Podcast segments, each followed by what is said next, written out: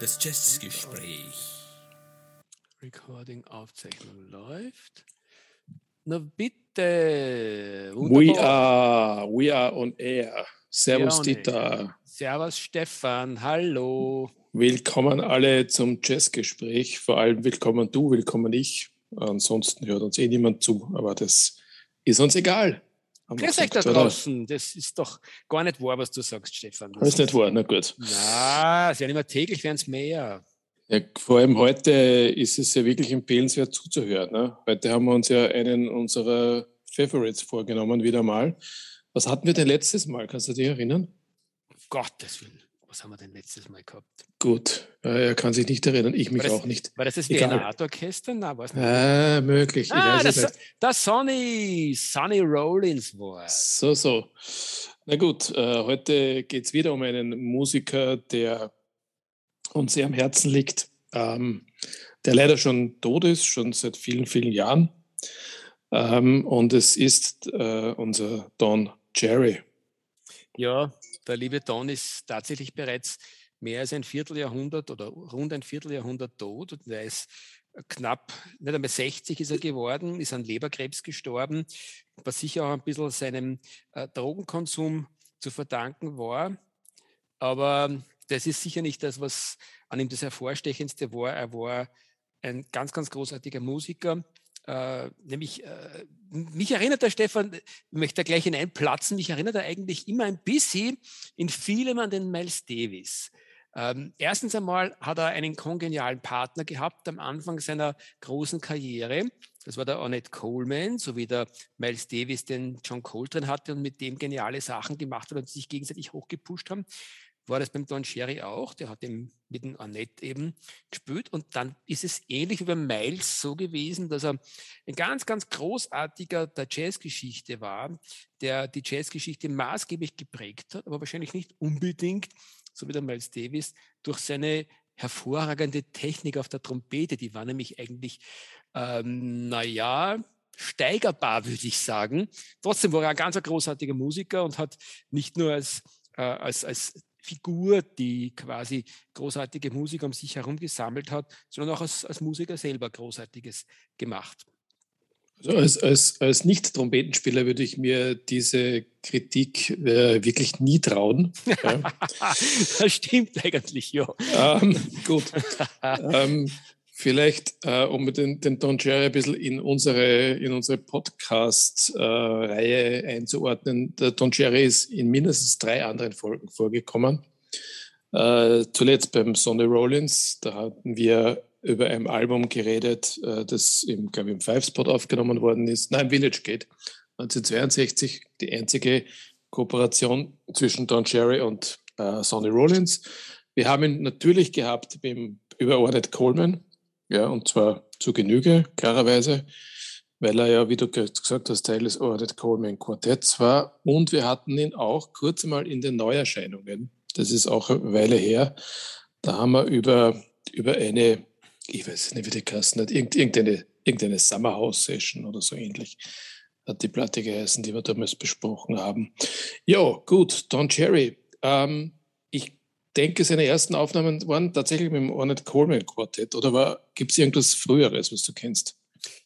Also mir ist nicht wirklich etwas äh, bewusst und geläufig. Ich würde vor allem mal sagen, für alle da draußen, die uns zuhören, ihr Lieben, es reicht, wenn ihr beginnt, euch für den Don Cherry zu interessieren, ab der Ornette Coleman Zeit.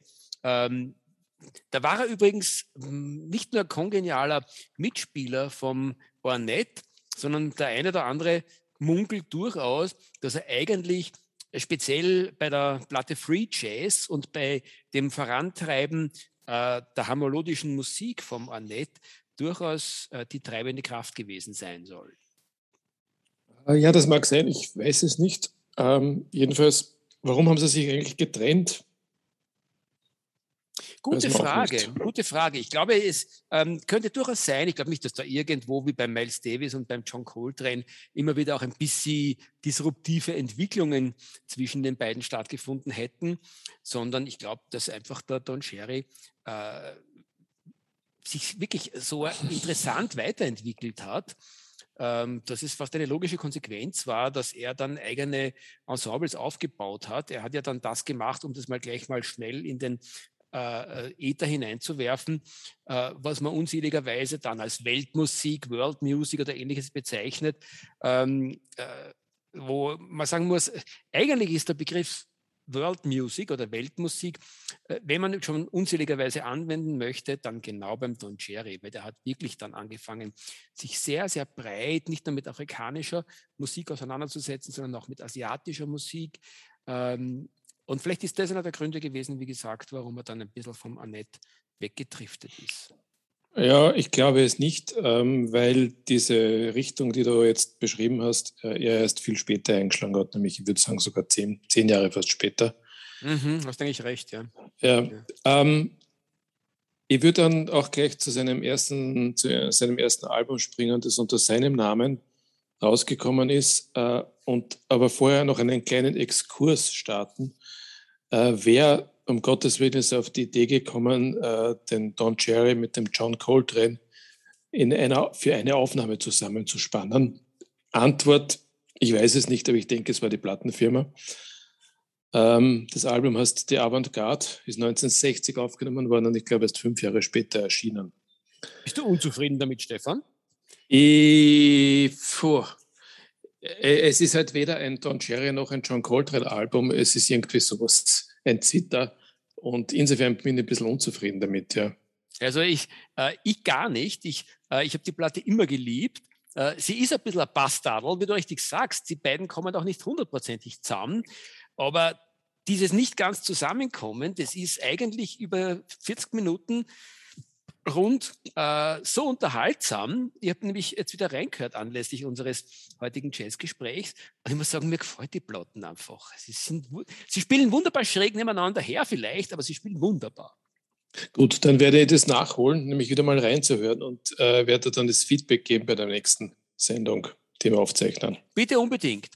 Du, okay. vielleicht zu dem, äh, zu dem gleich nochmal was dazu gesagt. Ähm, ich habe mich jetzt wirklich sehr ausführlich ähm, reingehört in den Don Cherry, ähm, einfach deswegen, weil ich ihn lange nicht mehr gehört habe und äh, diesmal wahrscheinlich deutlich mehr äh, Musik gehört als bei den äh, Jazzgesprächen im Durchschnitt.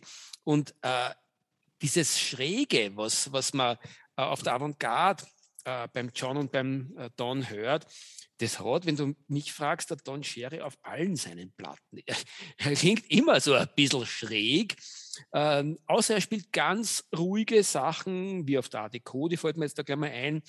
Ähm, dann ist er ein bisschen geordnet, aber immer ist er nachdenklich und, und seine, seine Melodiebögen haben immer ein bisschen was, tja, wie soll man sagen? Naja, wie gesagt, er hat nicht. Er hat was nicht Schräges halt was Schräges. Er hat nicht unbedingt ja. die flüssigste Technik. Aber das ist etwas, was tatsächlich auf die 60er Jahre zutrifft oder auf seine Aus auf Aufnahmen in den 60er Jahren. Ich sehe das, ich sehe das ganz anders ähm, äh, in, den, in den späteren Jahren, in den 70er Jahren. In den 60ern äh, war er, hat er eben dieses Schräg gehabt. Und ich denke, man muss, äh, oder nicht man muss, Entschuldigung, ich bin jetzt gerade ein bisschen abgelenkt gewesen.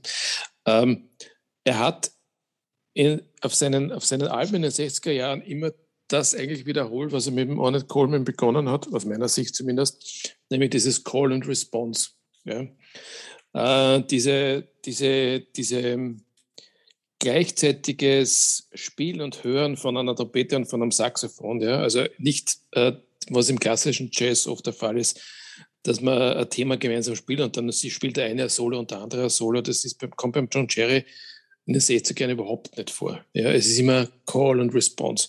Das hört man auf seiner ersten äh, Solo-Alben und das zieht sich durch, bis, bis er in, die, in diesen asiatischen äh, Musikraum eintritt. Darf ja. ich da gleich was einwerfen, Stefan? Du darfst. Äh, äh vollkommen richtig, gehe mit dir. Ähm, das, was dann später Weather Report für sich beansprucht hat, der Wayne Shorter und der Joe Zawinul, ähm, we always solo and we never solo und äh, behaupten, dass sie das erfunden hätten, das ist eigentlich nicht wahr, weil, wie du richtig sagst, das hat eigentlich in Wirklichkeit ganz, ganz stark der Don Sherry geprägt. Das ist einer von den Musikern gewesen, der das als zu einem Konzept entwickelt hat, deutlich vor Weather Report, dieses, wie du sagst, Call and Response, dieses eigentlich äh, quasi nicht wirklich ein, ein Solo nach das andere zu hängen. Zuerst spielt Saxophon, dann spielt die Trompete, dann spielt wer immer auch ähm, und äh, hintereinander aneinandergereiht äh, brav sozusagen wie die Schulburm, einer Wort auf dem anderen. Das ist beim Don Cherry nicht der Fall gewesen. Und das hat er speziell bei seinen frühen Blonotplatten, wo gerade zwei mir sehr ans Herz gewachsen sind, äh, hat er das wunderbar vorgeführt. Gut, die erste, die ans Herz gewachsen ist, ist gleich seine erste, das ist Complete Communion. So ist es. Ja, genau. ähm, interessante Besetzung mit dem Gato Barabiri am Tenorsaxophon. Ja. Ja. Der Gato Barbieri ja. hat, hat, hat später extrem viel Schmuse ähm, Platten aufgenommen. Gar nicht so schlecht teilweise, aber man würde nicht glauben, was das für ein wilder Hund in seinen äh, frühen Jahren war, insbesondere mit dem Don Cherry. Die haben sehr genau, genial zusammengespielt. Ich glaube, es war auch die Zeit äh, in etwa, wo dann auch der Gato Barbieri sein erstes Soloalbum aufgenommen hat, nämlich auf Impulse Records. Da gibt es, glaube ich, die Volume 1, 2 und 3, wie, wie immer sie heißen, es vergessen, die auch sehr schräg sind. Ähm, ja, und dann hat, ist aus dem Gato Papiere das geworden, was du gerade beschrieben hast.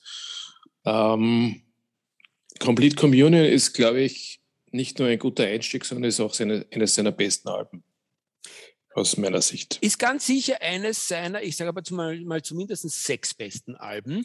Vielleicht auch hier gleich erwähnt. Ähm, er hat damals bereits mit dem Henry Grimes am Bass und mit dem äh, Ed Blackwell an den Drums gespielt, die ihn eigentlich äh, seine ganze Karriere lang immer wieder beschäftigt haben, speziell äh, begleitet haben, speziell der, der Edward äh, Blackwell. Ed Blackwell, ja. Ist dann später bei der Corona-Zeit immer wieder aufgetaucht äh, und in der Old and New Dreams-Zeit ebenso. Äh, das sind nämlich dann spätere Gruppen von ihm gewesen, wo er hervorragendes auch nochmal geleistet hat. Ja, wobei der Ed Blackwell ja direkt aus dem Ornette Coleman Quartett entstammt. Ja. Ja, als am Schlagzeug. Die waren sozusagen Buddies von der ersten Stunde an. Genau. Ja, äh, also ein guter Einstieg eigentlich gleich auf Blue Note. Ne? Äh, mhm. mit einem übrigens sehr, sehr schönen Cover wie mhm. ich gerade sehe. Ja. Ein typisches Planot-Cover. Ja, und lustigerweise steht da drauf, da ist so eine, bei mir ist es ein Aufkleber, da steht The Stunning Sweets in the Ornette Coleman Tradition. Bei Jerry Gatterpapier, Henry Grimes und Ned Blackwell. Ja, also es ist hier da sogar der Ornette Coleman als Referenz erwähnt. Ja, nicht, das ist, ist, auch, ist auch richtig, weil ich meine, im Grunde genommen sind seine Planot-Alben schon sehr ähm, ornetesk gewesen, äh, erinnern sehr an die Musik, die er mit Manette Coleman gemacht hat. Nur ist er da eigentlich im Grunde genommen trotzdem deutlich freier geworden. Und das ist vielleicht einer der Gründe, Stefan, jetzt kommen wir zurück auf die erste Frage, warum sind die ein bisschen auseinandergedriftet. Der Ornette Coleman hat dann sich stärker mit seiner harmonischen Musik in den nächsten zehn Jahren beschäftigt.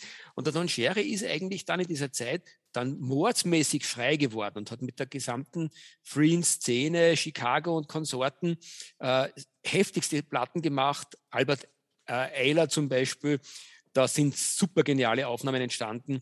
Ähm, also ich glaube, der hat einfach wirklich einen Drang ins Freie gehabt und das hört man auf dieser Platte und auf der nächsten die mir dann noch ans Herz gewachsen ist. Aus dieser Aber vielleicht, vielleicht, eins noch zu sagen, vielleicht nicht zu vergessen, weil du jetzt gerade gesagt hast, äh, was hast du gerade gesagt? Wo er dabei war? ja, unterbricht mich, dann weiß er nicht was er sagen Wo den Faden verloren? Wo, ist, wo war er dabei? So ähm, Faden verloren. Ah, Albert Ehler, genau. Albert, Albert Ehler. genau, ja. Mhm. Genau, ja. Äh, vieles in Europa entstanden und nicht zu vergessen, das wollte ich jetzt sagen, er war auch Mitglied vom New York Contemporary, Contemporary Five.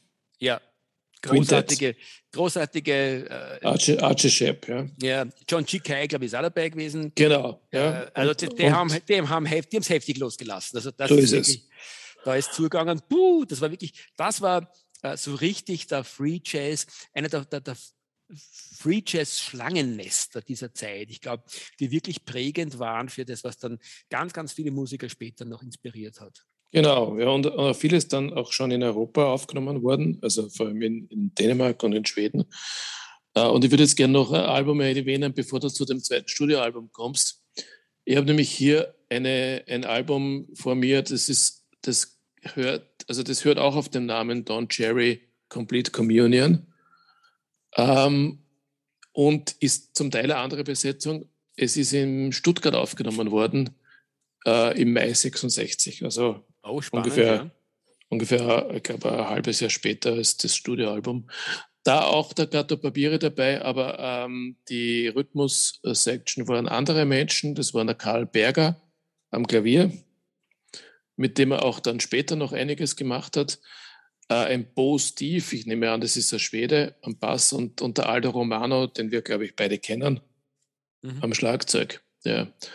Und ja, ist ein spannendes äh, Album, ist, glaube ich, vor kurzem erst äh, erschienen auf Modern Silence. Ja, 2016.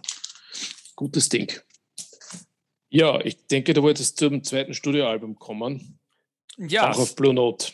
Auch auf Blue Note, Symphony for Improvisers. Ähm, genau. Auch wieder mit dem, mit dem äh, Gatto Barberi. Diesmal mit dem äh, Farua Sanders zusätzlich am Tenorsaxophon. Da schon von dir erwähnte Karl Berger, mit dem er wirklich einiges gemacht hat, äh, auf dem Piano und den Vibes. Und dann wieder die üblichen Verdächtigen, der Henry Grimes am Bass und der Ed Blackwell an den Drums. Jenny Clark, äh, lese ich, hat da auch noch Bass dazu gespielt. Für mich sehr ähnlich wie, wie die mhm. Complete äh, Communion, aber um nichts schlechter. Genau. Ähm, wieder ein tolles Cover übrigens. Überhaupt ja. eines der ikonischen Cover von Blue Note, finde ich. Also das ist wirklich geil, das Cover, muss man schon hast sagen. Du, hast du eh dasselbe wie ich, das Original, wo irgendwo so der... Äh, der, der Pullover. Der, der, der, Pullover, genau. Der, der, ja. der Strickpullover, der ja bereits die ganzen 70er Jahre vorwegnimmt. So ist es. Können wir mal Schön. kurz über das Instrument reden? Äh, der Don Cherry ist ja oft, äh, also vor allem im, im Ornette Coleman Quartett noch äh, mit der Pocket Trumpet aufgetreten und bei diesen beiden Alben, die wir gerade erwähnt haben, war es das Kornett. Ähm, du bist ja Musiktheoretiker durch und durch. Was ist ein Kornett im Vergleich zu einer Trompete? Also ein Kornett ist eigentlich, hat, hat eher einen, einen hornartigen Charakter. Ähm, äh, ob, ob jetzt mit, der, mit dieser Piccolo-Trompete, mit der der Don Cherry äh, immer wieder identifiziert wird, ähm, ob die sozusagen quasi eher in Richtung Kornett geht, von, von ihrer Art der, ähm, der, der Intonierung, ähm, kann ich technisch gesehen gar nicht sagen. Definitiv auf, auf die Art und Weise, wie er es spielt. Also er hat immer so ein bisschen ähm, wenn er Trompete spielt, so einen Horncharakter. Und das kommt dem Kornett durchaus äh, entgegen. Und äh, wie gesagt, bei dieser Piccolo-Trompete, diese etwas schärfere Art der, des Tonintonierens, das ist durchaus äh, typisch für, seine, für, für die Technik seiner Instrumente und typisch für die Art, wie er seine Instrumente spielt. Mhm, gut.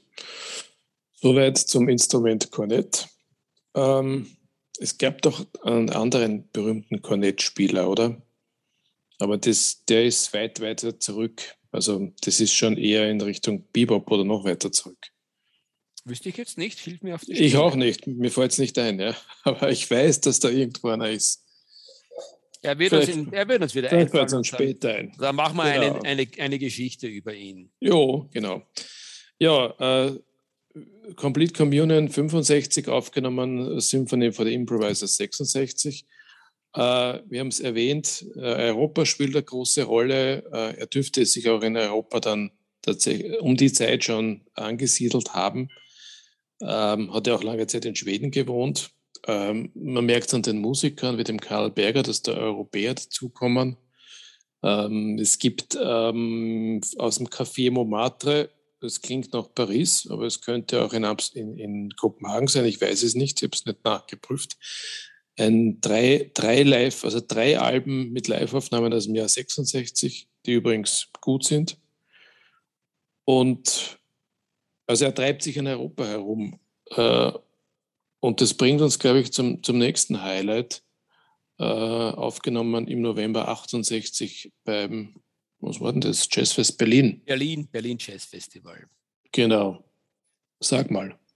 Okay, also Eternal Rhythm, äh, vielleicht sogar einer seiner, seiner wichtigsten Platten, ähm, die er gemacht hat.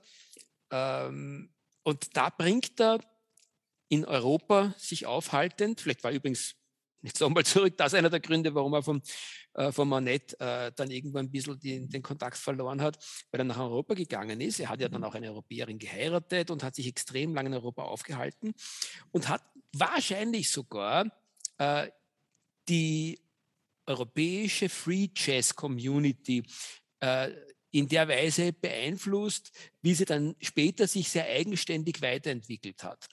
Eternal Rhythm jedenfalls ist interessanterweise eine Platte, die eigentlich sehr, sehr afrikanisch und sehr, sehr rural, sehr, sehr verwurzelt klingt.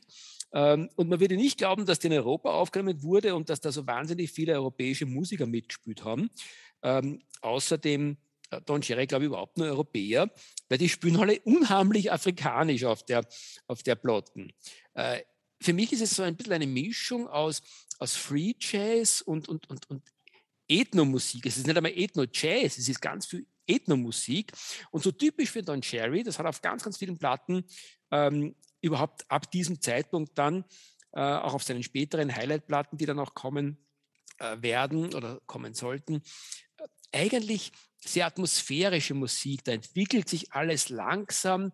Und wie es auch da heißt, Eternal Rhythm, eigentlich geht es beim Don Cherry extrem stark um Rhythmus, auch bei den Melodieinstrumenten. Und er spielt mhm. sein, sein, seine Musikinstrumente, er spielt ja nicht nur Trompete, sondern er spielt alles Mögliche, neben der Flöte, alle möglichen äh, sehr eigenständigen äh, und originären Instrumente aus Afrika.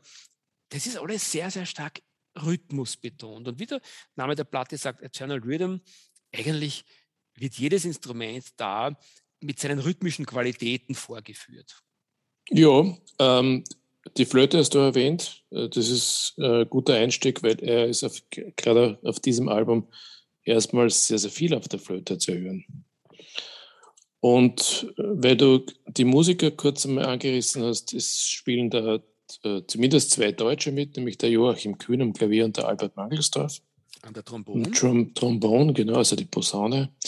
Wir haben dann wieder einen Schweden, nämlich den Bernd Rosenkrähen. Ähm, wir haben den Arild Andersen, der kommt auch aus Skandinavien, ich glaube auch aus Schweden. Und wir haben wieder den Karl Berger. Ja, und äh, nicht zu vergessen den Sonny Sherrock an der Gitarre. Wobei, wenn ich mir die, Aus die Aufnahme vergegenwärtige, ich mir an das Sonny Sherrock jetzt nicht wirklich erinnere. Ja, glaub, das, ist genau der, das ist genau der Punkt, äh, den ich zuerst angesprochen habe. Ähm, das ist, die spielen alle so rhythmisch, dass auch der Sonny Sherrock eher sozusagen quasi ähm, als Rhythmus erlebt wird und gar nicht so sehr als, als, solierender Gitarrist, was man üblicherweise erwarten würde. Du hast übrigens den A. Telin noch unterschlagen auf der Trombone, der war nämlich damals neben dem Albert Mangelsdorf, wird wahrscheinlich auch irgendein Skandinavier sein, ähm, einer der wichtigsten äh, Trombonisten äh, dieser Zeit. Also er hat wirklich damals ein, ein, ein, ein Best-of Free Jazz, Best of European Free Jazz Ensemble um sich herum versammelt. Nie gehört. Ähm, Gibt es von dem noch was? Gott, nein, ich weiß es auch nicht. Könnte man es einmal mhm. vornehmen, da zu diggen. Also ich könnte mir vorstellen, dass diese Band für das Jazzfestival Berlin zusammengestellt wurde oder ja. sich dort gefunden hat. Ja, das glaube ich auch. Äh, es ist auf MPS erschienen. Über dieses Label sollte man mal eine eigene Sendung machen.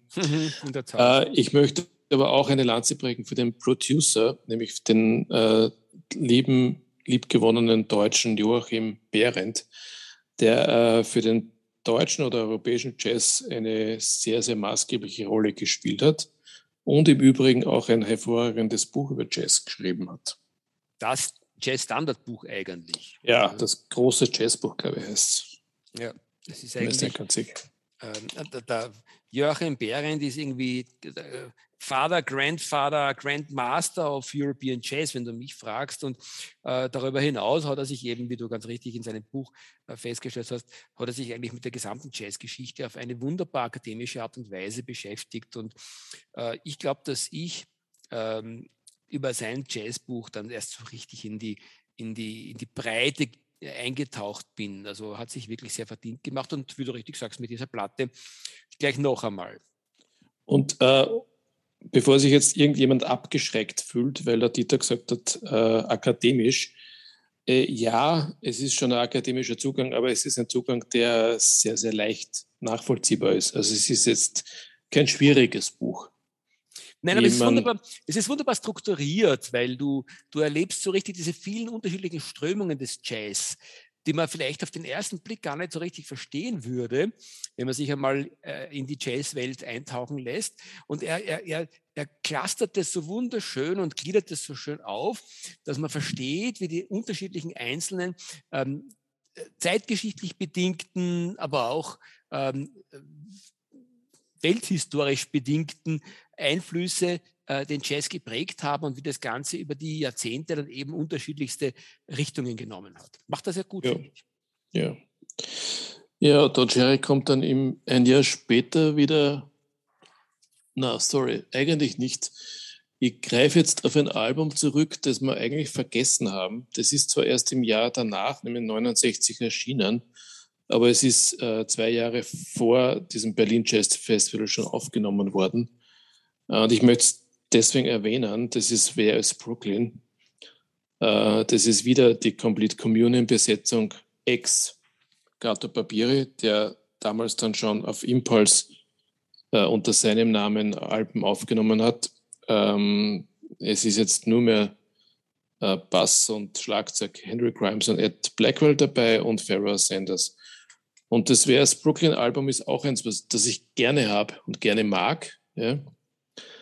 Ich habe, hörst du mir zu? Ich bin ganz bei dir. Ich bin bist ganz bei mir, okay. Da warst du weg jetzt. Na, das Lustige ist, ich habe eine französische Ausgabe von dem Album. Und äh, die Franzosen haben es nicht geschafft, Brooklyn richtig zu schreiben. Ha. Das heißt, auf, auf, meiner Platte ist Brooklyn mit I geschrieben und nicht mit Y. Oh wow, heb sie dir auf. Das ist vielleicht eine blaue Mauritius auf Vinyl. Na, ich weiß nicht. Kann sein. Ja, äh, also ähm, zeitlich einzuordnen war Eternal, Eternal Rhythm das, das 68er, das letzte, was wir besprochen haben.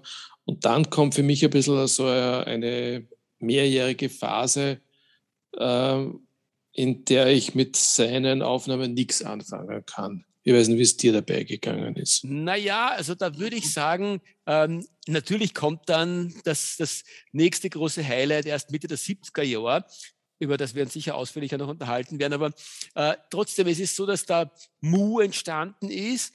Ähm, Mu, First Part und Second Part, glaube ich, ich weiß gar nicht genau, ob die dann irgendwie in unmittelbarer Reihenfolge aufgenommen wurden und das zweite dann erst später äh, rausgegeben wurde. Jedenfalls Mu äh, ist eine ganz, ganz eine tolle, fast kammermusikalische Geschichte gewesen, ähm, ich wüsste jetzt gar nicht genau, mit wem man, mit welchen Musikern Ich muss dem widersprechen. Ist das, das einzig Gute, was man aus meiner Sicht über Mu sagen kann, ist, dass es ein, ein Duo-Experiment war, zumindest auf Mu 1, nämlich äh, Don Cherry und Ed Blackwell am Schlagzeug.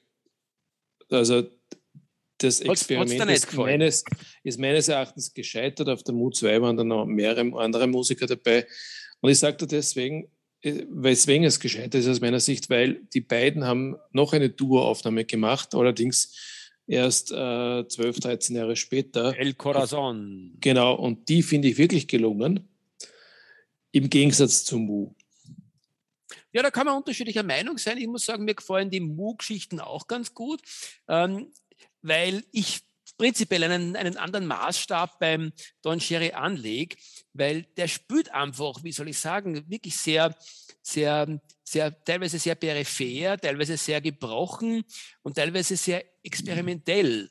Ähm, und eigentlich auch, und das ist das, was mir beim Don Cherry als allererstes einfällt, wenn ich sage, was charakterisiert diesen Menschen. Er ist ein Kind geblieben. Das hört man übrigens bei El Corazon und beim Mu, finde ich, hört man das genauso raus. Er spielt seine Instrumente, manchmal spielt er ja diese Melodika oder was, was er da alles. Äh, mm, mm, mm. Und das klingt auf den ersten äh, Ton, klingt das manchmal so, als würde da jetzt ein Schüler üben. Äh, er tastet er tastet sich da so heran an, an seine Musik auf eine Art und Weise, die man eigentlich nur ausgesprochen authentisch nennen kann. Und das gefällt mir bei Mu äh, eigentlich auch ganz gut. Ja, gut. Ähm, ich weiß nicht, ob du, also ich habe dieser, aus dieser Zeit jetzt nicht wirklich viel gehört. Ähm, ich bin über das Album Organic Music Society äh, drüber gestolpert aus 72. Das habe ich, also wenn Mu noch okay war, war das wirklich schlecht. Also schlecht würde ich es nicht nennen, sondern es ist eher Ein interessantes Musikexperiment, wenn du mich fragst. Ich habe mich ein bisschen genauer reingehört. Ich kannte die Platte auch nicht. Ich habe mich jetzt anlässlich unseres Gesprächs ein bisschen darin vertieft ähm, und genauer hingehört, weil beim ersten Mal ist mir auch so gegangen, dass ich mir gesagt habe, also, was soll das jetzt? Das klingt ein bisschen so, ähm, als hätten äh, Ethnologen in Afrika sich irgendwo reingesetzt in, eine, in einen gerade neu entdeckten afrikanischen Stamm und hätten dort quasi Tonaufnahmen gemacht. Also das ist wirklich, da schweben irgendwo so die afrikanischen Klänge dahin und du, äh, wenn du da schnell durchscrollst, hast fünf Minuten später das Gefühl, du bist immer noch beim selben, äh, beim selben Musikstück, weil das irgendwie alles sehr, sehr ähnlich und, und, und schwebend klingt, aber es entspricht genau dem, was wir zuerst gesagt haben. Ähm, es ist ein astreines Experiment, eigentlich in Rhythmus äh, und in äh, authentischem, fast naturnahen Klang. Der Don Sherry hat ganz generell, finde ich, äh, und das ist bei der Organic Music Society, ist das kongenialst äh, verwirklicht worden. Er hat eigentlich immer wieder ausprobiert, ähm, wie sozusagen quasi, was, was die Struktur der Musik ausmacht. Darum ist er eben sehr auf, auf, auf Rhythmus gegangen, sehr auf, auf ähm, äh, originäre Instrumente aus, aus bestimmten Ländern. Ähm, übrigens, äh, Eternal Rhythm ist, glaube ich, die Musik von Bali, die da im Hintergrund sein soll. Würde ich nie wissen, habe ich nur gelesen auf dem Plattencover. Also er beschäftigt wirklich, sich wirklich sehr, sehr stark und sehr, sehr ernsthaft, fast akademisch, möchte ich ja zum zweiten Mal sagen, mit dem Thema Musik der Welt.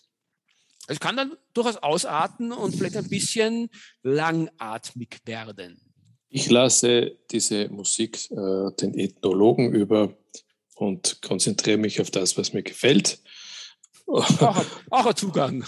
ja, und darf dann auch zum nächsten Highlight kommen, das ich denke auch du gemeint hast. Und das ist ein Album, wo man wirklich ganz, ganz leicht in den, in, in den Bann der Musik gezogen werden kann und tatsächlich irgendwo ähm, damit schwebt und, und darin verschwindet.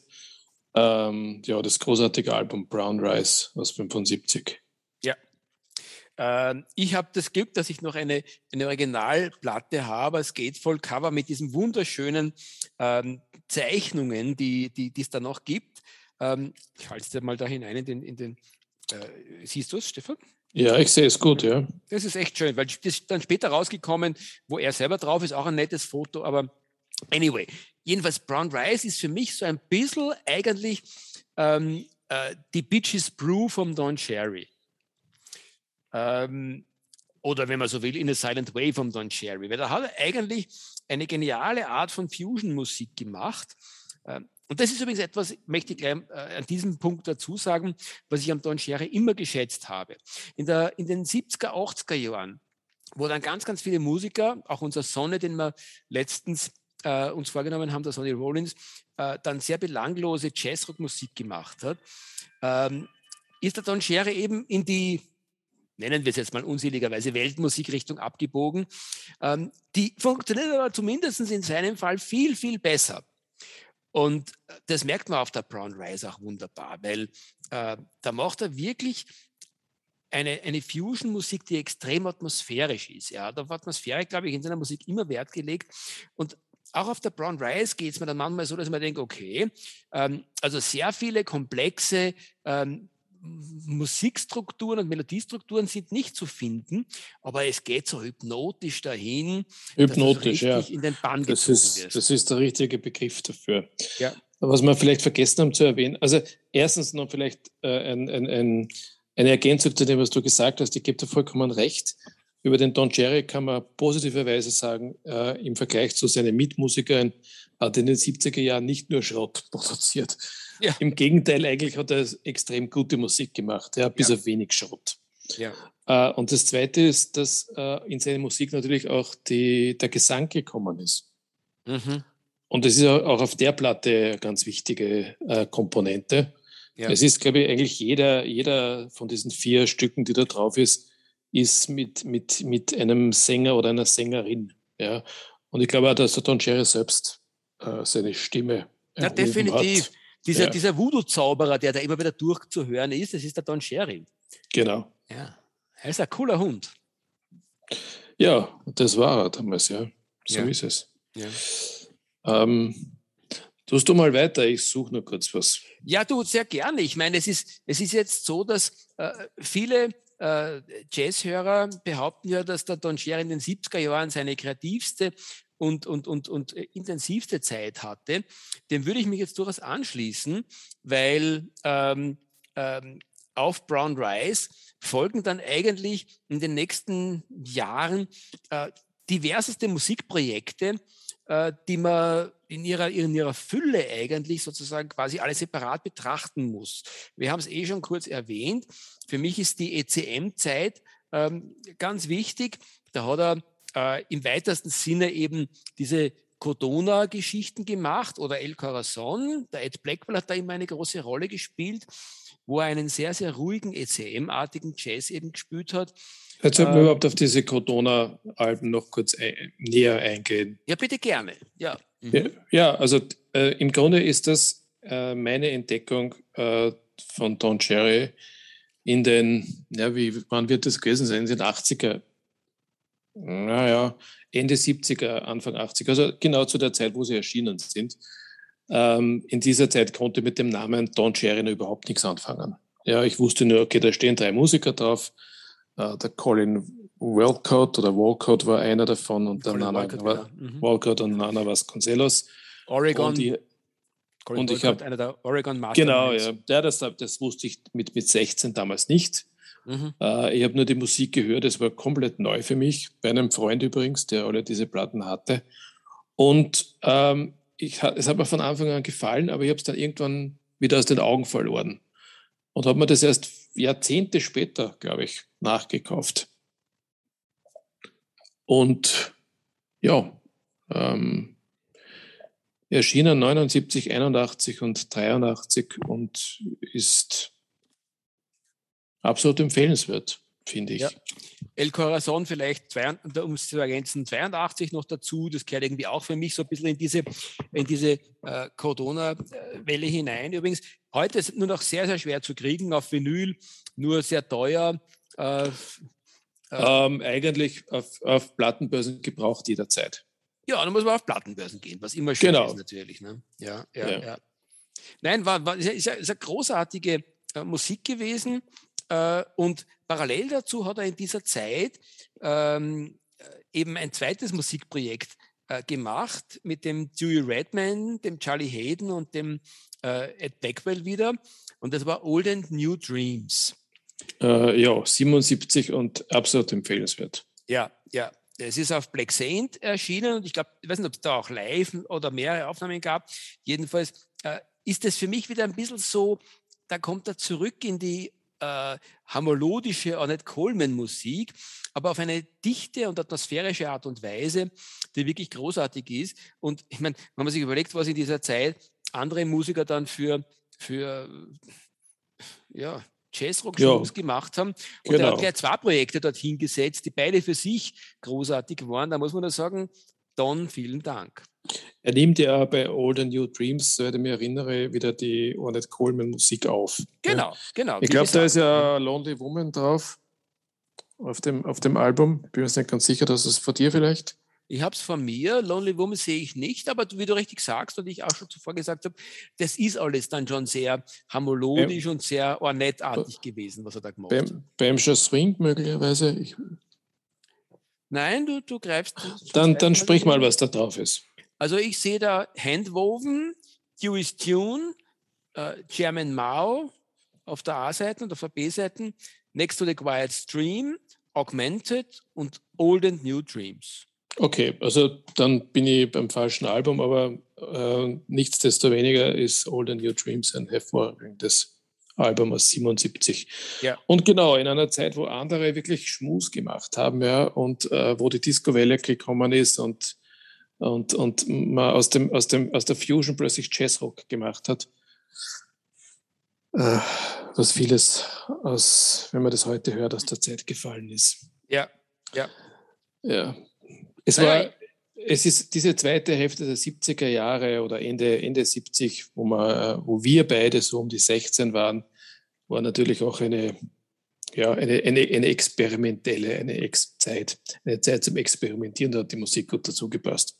Mehr sage ich jetzt nicht dazu. Absolut, nein, nein, da bin ich ganz bei dir. Und da hat uns der liebe Don Sherry wunderbar begleitet in dieser äh, Geschichte mit wirklich guter Musik. Ich würde jetzt, Stefan, dann fast schon wieder einen, einen Zehn-Jahres-Sprung machen, wenn du mit mir mitspringen willst. Nämlich zu ähm, deiner letzten großen Phase. Aber ich weiß nicht, ob du da vorher noch was anderes unterbringen möchtest. Nein, weil ich denke, dass man, also die, die Codona äh, äh, und auch El Corazon, die du erwähnt hast, das, das greift schon in die 80er über und äh, ich glaube, die Alben, die dann erschienen sind, ähm, die sind zwar bekannt, ja, Homeboys ist der Out, Multikulti, es ist, ist nichts, was ich unbedingt brauche. Ich glaube, wir sind jetzt bei Art Deco gelandet. Naja, also. Äh, Oder wäre, doch nicht. Ich wäre in Wirklichkeit bei Art Deco, aber sehr wohl auch bei Homeboy und Multikulti gelandet, weil die für mich alle zusammen etwas vereinen, äh, nämlich den, den 90er Jahr Don Cherry, der wiederum. 80er Jahre Don Cherry. Naja, es ist eigentlich, es ist eigentlich 80er Jahre späte. Naja, späte 80er Jahre, Anfang 90. Also, Na, ähm, 85, 89. Also Multikulti hätte ich im Jahr ist 89. Ja, egal. Ja, es ist 90. Und äh, die, die Homeboy. Ähm, 85.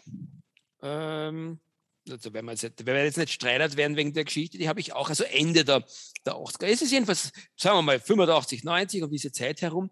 Und auch da wiederum äh, macht er das Gleiche, was er bei Old and New Dreams und bei ähm, Codona gemacht hat. Er geht eigentlich in zwei Richtungen. Die von dir angesprochene Art Deco ist eine eher ruhige, ähm, äh, sehr ne, Art Deco-artige,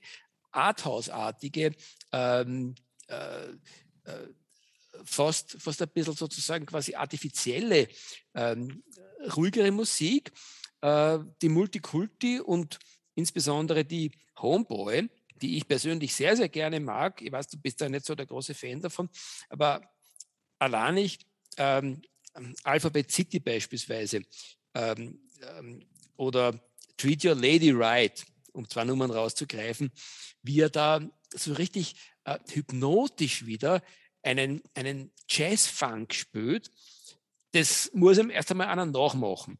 Die Pfeiferei zum Beispiel bei Treat Your Lady Right äh, am Anfang ist einfach großartig für mich. Da hat er, hat er Musik gemacht, die man tanzen kann, äh, wo man sich ein bisschen zuschütten oder sonst irgendwie zurauchen oder sonst irgendwie glücklich machen kann und dann so richtig äh, den Schweiß sozusagen aus den Poren beim Tanzen raustreiben kann.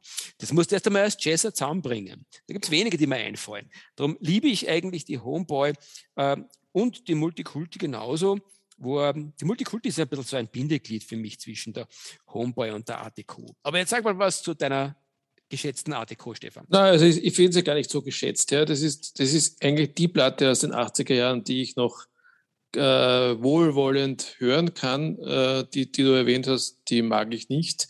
Art Deco ist okay, es ist aber auch nicht wirklich ein Highlight aus meiner Sicht. Ähm, wie auch die, also die Codona 3 schon in eine Richtung weist, die mir jetzt nicht mehr so gefallen hat. Äh, es ist für mich der Don Cherry Ende der 70er Jahre eigentlich erledigt äh, oder abgehakt, äh, mit einer großen Ausnahme. Ähm, und zwar sind das, aber das ist nicht unter dem Namen von Don Cherry erschienen, sondern unter, unter dem Namen von Charlie Hayden, die Montreal Tapes. Ich weiß nicht, ob du von denen schon was gehört hast. Ja, freilich, ähm, ja. ja, ja. Es war eine Konzertreihe, glaube ich, aus dem Jahr 89, äh, äh, bei der äh, der Charlie Hayden an verschiedenen Abenden mit verschiedenen Besetzungen gespielt hat. Und an einem dieser Abenden war, war es ein Trio mit dem Don Cherry und mit dem Ed Blackwell. Ähm, ich weiß nicht, wo man das Ding kriegt. Ich suche das schon lange, aber ich kenne es nur aus dem Internet und es ist eine, eine hervorragende Trioaufnahme. Wieder zurückgehend auf die Musik von Ornette Coleman, aber in einer wesentlich entspannteren Art und Weise äh, gespielt. Und für mich einfach das, das letzte Highlight, das der Don Cherry rausgebracht hat. Ja, sehe ich auch so. Also äh, wir, wir sind ja schon äh, Streitert, Anführungszeichen, wenn es um die ähm, um die, die, die, die späten 80er Jahre geht, aber definitiv dann Anfang, ab Anfang 90 ähm, war es dann eigentlich eher so, dass der äh, Don Cherry so ein richtiges äh, Gift geworden ist, auch für Festivals. Also äh, der Name hat gezogen, aber er hat im Grunde genommen nur mehr ein Täuschendes abgeliefert, was wahrscheinlich durchaus seinem gesundheitlichen Zustand auch zu schulden war. Der dürfte damals bereits wirklich schwerst unter Leberkrebs gelitten haben und dementsprechend hat er einfach versucht, noch ähm, Auftritte zu machen, wahrscheinlich auch um äh, äh, um irgendwie quasi das notwendige Geld zu verdienen, um, um mit dabei zu bleiben. Ähm, lustigerweise enttäuscht mich das eher nicht, sondern es, es, es, es, es berührt mein Herz, weil so ein ganz großartiger Musiker wie der Don Sherry, der, der wahrscheinlich unter den 20 wichtigsten Jazzern gewesen ist mit seinem Gesamtwerk, der dann in den letzten Jahren nur mehr wie eine traurige, verirrte Gestalt herumgeirrt sein muss auf den Festivals ähm, und äh, in den, in den äh, Studios, glaube ich, hat er überhaupt nichts mehr gemacht, was von, von maßgeblicher Qualität gewesen ist. Was vielleicht auch daran liegt, dass diese Musik einfach nicht verkauft worden ist um die Zeit. Ja, man muss auch dazu sagen, dass in Wirklichkeit vieles, was, was vom Don Cherry ähm, äh, eigentlich seit seiner gesamten Karriere entstanden ist, wenn du es heute nachhörst, dann, dann sind selbst diese Dinge, die sehr, sehr ethnologisch und, äh, und, und, und, und ähm, afrikanisch klingen, äh, selbst die sind, setzen Standards, die hörenswert sind. Also der hat wirklich äh, so grundsätzliche Sachen gemacht in, in, in, in seiner Karriere, die alle, wenn auch nicht immer musikalisch unbedingt, ähm, wahnsinnig beeindruckend, zumindest musikgeschichtlich spannend gewesen sind. Also der Mensch ist schon irgendwo sehr, sehr cool unterwegs gewesen. Naja, und wie wir ja schon gesagt haben, äh, dass er, dass er wirklich sich auszeichnet dadurch, dass er eben nicht nur in den 60er Jahren, wo er begonnen hat, oder den 50ern eigentlich, sondern auch in den 70er Jahren und auch in den 80er Jahren beachtliche Musik gemacht hat, was viele andere äh, aufgrund des Zeitgeistes, der damals geherrscht hat, nicht erreicht haben. Ja, ähm, zum Abschluss sollte man vielleicht noch eine, einen kleinen Seitenschwenk machen auf seine, auf, auf, auf seine ihm nicht verwandte Tochter. Die Nene Schere, bitte mach das du, ja? Ja, also die Nene Cherry ist äh, seine Stieftochter, nicht seine richtige Tochter. Äh, über die Familienverhältnisse weiß ich nicht Bescheid, das ist ja völlig egal. Ähm, aber die Nene Cherry und es gibt auch einen Bruder, den Eagle Eye, über den er kann über nichts sagen. Ist aber die Nene Cherry ist auch ein Musiker ja, mhm. und hat, glaube ich, auch einen oder anderen Hit gehabt. Äh, ich glaube, die Nene Cherry kennen viele äh, ältere mit ihrem, mit dem ersten Hit, äh, der so ein bisschen Rap war, Buffalo Stance. Ähm, vielleicht auch mit dem zweiten Hit, ähm, Seven Seconds, mit dem Yusso Ndur. Äh, was die Nene Cherry aber vor ihren Soloalben gemacht hat, war äh, Sängerin einer Band, die sich genannt hat Rip, Rick and Panic. Ähm, das ist so ähm, Ende der 70er Jahre, Anfang der 80er Jahre Band gewesen. Ähm, wie soll ich es beschreiben? Ein bisschen Postpunk, ein bisschen Electro-Clash, ein bisschen funky. Ähm, viele Jazz-Einflüsse. Kann man mal reinhören. Ist ganz gut finde ich. Also ich habe es gemacht, Stefan, du hast es mir ja geschickt gestern. Und ich muss sagen, ich war ziemlich beeindruckt, wie eigenständig die Musik war.